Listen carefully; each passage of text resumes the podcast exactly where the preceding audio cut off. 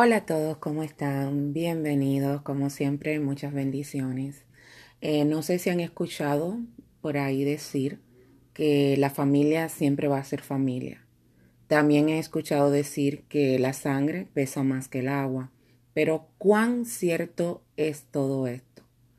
Otra cosa que he escuchado es que la familia siempre es familia, no importa el daño que te hagan, no importa lo tóxica que puedan ser. ¿Cuán de acuerdo estoy con esto? Les voy a decir.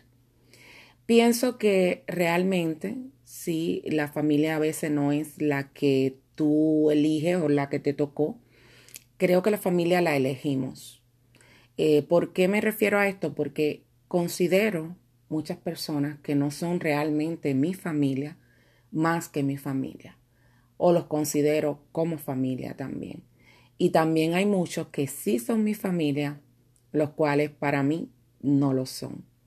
Sé que muchas personas se van a identificar con lo que estoy diciendo, porque sé que a muchos nos ha pasado. Realmente a veces tenemos familias tóxicas y toleramos, toleramos mucho, muchas situaciones, simplemente por esa excusa de que la familia, de que hay que perdonar, de que la familia siempre tiene que estar unida y debería, Conozco muchas familias que son unidas, que son unas familias ejemplares, excelente, pero no todas, no en todos los casos es igual. También conozco familias que son un desastre. Yo pienso que todo tiene que tener un límite y por eso creo que mi signo me cae como anillo al dedo, que es Libra, porque hay que tener un balance y una balanza. No podemos permitir que por el simple hecho de que alguien sea tu familia, esa persona se entrometa en tu vida esa persona te humille. No podemos darle esa autoridad, porque al final la vida de cada quien es su vida. Nadie va a morir por ti.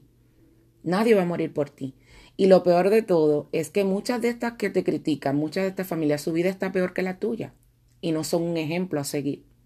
Y muchas veces esa que se consideran familia, cuando tú realmente lo has necesitado, tú no los ves a más fácil puedes ver un vecino, un extraño, que a ellos. Entonces, tienen el descaro, la hipocresía y el valor de considerarse familia, cuando realmente este, no lo son, no lo son. Yo puedo dar este, eh, mi opinión y puedo decir en cuanto a mi propia experiencia que tengo personas en mi vida maravillosas, tengo amistades que realmente no son mi familia, pero los considero creo que hasta más. Eh, porque son personas que me han demostrado que siempre están en las buenas y en las malas, que no son personas por temporada.